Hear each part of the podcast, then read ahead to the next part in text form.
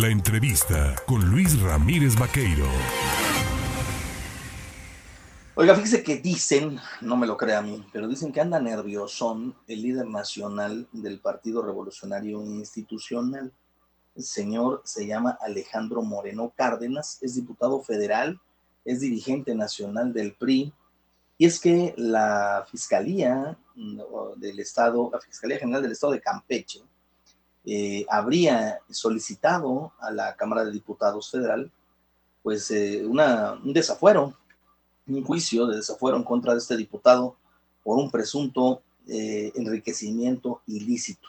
Para hablar del tema, yo le agradezco al presidente de la Comisión de Gobernación y secretario de la Comisión Jurisdiccional, antes la famosa Comisión Instructora de la Cámara de Diputados, a Jaime Humberto Pérez Bernabe, el tomarnos el teléfono esta mañana. ¿Cómo estás, diputado? Buenos días.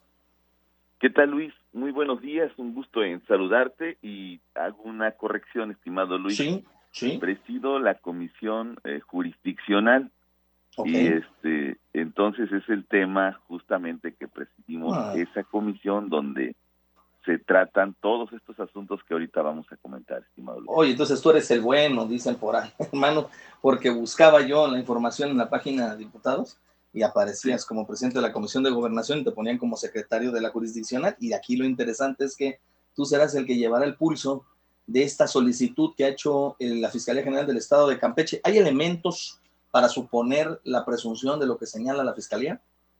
Bueno, mira, eh, eso justo es lo que te quiero comentar. Eh, primero, el pasado martes 16 de agosto, eh, la Fiscalía General del Estado de Campeche, en este caso el fiscal general Renato Sales, presenta una solicitud de la declaratoria de procedencia de la acción penal, mejor conocido por todos como el desafuero. Así se, determina la declaratoria de procedencia de la acción penal, pero es más conocido como desafuero es el, el, el, tema de la inmunidad procesal que cuentan o que contamos los legisladores, senadores, gobernadores, entre otras personas. Este y el eh, y posteriormente ratifica el pasado 18 de agosto porque tienen cuentan con tres días para ratificar esta solicitud. Eh, Sí. Quiero comentarte que hasta este momento, dado a que no había ninguna acción eh, ningún mérito, no se había instalado la sección instructora, que Ujú. se desprende de la comisión jurisdiccional. Esto es muy importante. Primero, dado cuando hay una solicitud, cuando hay un procedimiento, todo procedimiento inicia cuando la Fiscalía General de algún estado o de la República, ya que haya cumplido los requisitos procedimentales para ejercer una acción penal le presenta a la Secretaría General de la Cámara de Diputados una solicitud en contra de cualquier legislador. Todo esto tiene que ver con el artículo 111 constitucional sobre la declaratoria de la procedencia de la acción penal. Ahí es donde la Secretaría le solicita que tiene o informa que tiene que ser ratificada acción que ya hicieron. Una Sí. vez que hay esa, esa, esa procedencia, la sección, eh, la Secretaría General, en periodo ordinario, cosa que apenas vamos a entrar a partir del 1 de septiembre, empieza el segundo año, eh, el primer periodo del segundo año de esta sexagésima quinta legislatura. Y ahí es donde ya entra la sección instructora, dado que tiene que ser la Junta de Coordinación Política la que determine quiénes van a ser los cuatro integrantes de la sección instructora que for de la comisión jurisdiccional que formen la sección instructora. Esto es importantísimo y hay que aclararlo, Sí. Porque la ley general eh, establece, la, la, ley orgánica del Congreso General, establece y queda muy, muy, muy claro en, eh, en este caso en el artículo 45, eh, eh, fracción séptima, en su segundo párrafo establece que salvo la comisión eh, o las comisiones, los dictámenes de la sección instructora que tienen que resolver asuntos relacionados con imputaciones o fincamientos de responsabilidades como juicio político y declaración de procedencia, solo pueden pasar al Pleno si son votados por la mayoría de los integrantes de la sección instructora. Entonces, Sí. este tema se va a determinar, estimado este, Luis, cómo queda integrada la sección instructora. Si queda en empate, no va a proceder absolutamente nada. Si no hay empate, entonces el procedimiento va a continuar y a partir de ahí, primero antes, hay una hay un periodo de pruebas de 30 días naturales, incluso se puede ampliar este plazo, donde hay que integrar y desahogar todas las pruebas pertinentes. La sección instructora tiene que poner a la vista de las partes, primero del denunciante y luego del servidor público y sus servidores, por un espacio de tres días a cada parte el expediente a fin de que formulen sus alegatos. Concluido el plazo de alegatos, la sección instructora podrá emitir ya sus conclusiones en base a lo a lo que analizó en el expediente.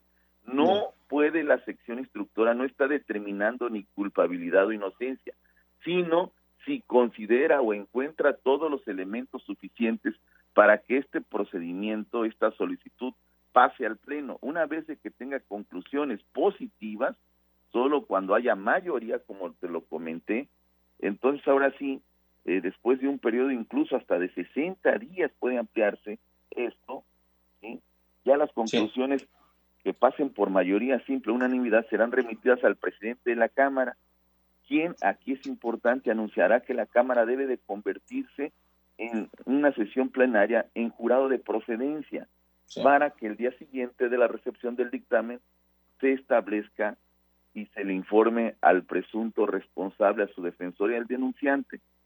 ahí ya es donde se eh, erige como eh, jurado de procedencia y los diputados pueden determinar por mayoría eh, calificada 50% más uno. Ahí es donde ya determina si es eh, si considera que tiene elementos para que la fiscalía pueda proceder y se le retire el fuero o no se le retire el fuero. ¿Hay consigna política en contra de Alejandro Moreno Cárdenas? No, en lo absoluto. Y eso es un tema muy importante que lo mencionas.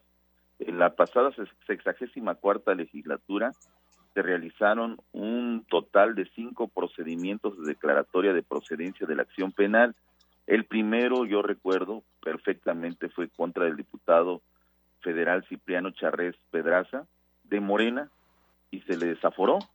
Se hubo, la sección instructora encontró elementos, pasó al pleno y siendo de Morena se generó un desafuero. Yo lo recuerdo muy bien, eh, perfecto, porque eh, eh, diputados del PRI se voltean y me dicen, ¿lo van a desaforar ustedes siendo de Morena? Sí, claro que vamos a desaforarlo. No, es que no es posible, ¿cómo? No hay solidaridad es una acción de justicia, una acción de ley. Nosotros no estamos, en ese caso, no estábamos señalando la culpabilidad o inocencia del diputado Charres. Se hizo un procedimiento. Lo mismo hicimos en contra del diputado del PT, Mauricio Alfonso Toledo Gutiérrez. Incluso también en contra del diputado federal Benjamín Saúl Huerta.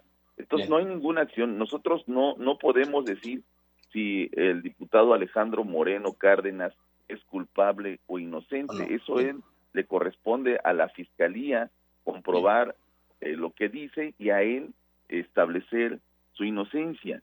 Siempre velaremos para que el proceso sea cuidadoso, sea transparente y también proteger los derechos humanos de quien esté señalado. O sea, siempre vamos a actuar de una manera transparente y congruente.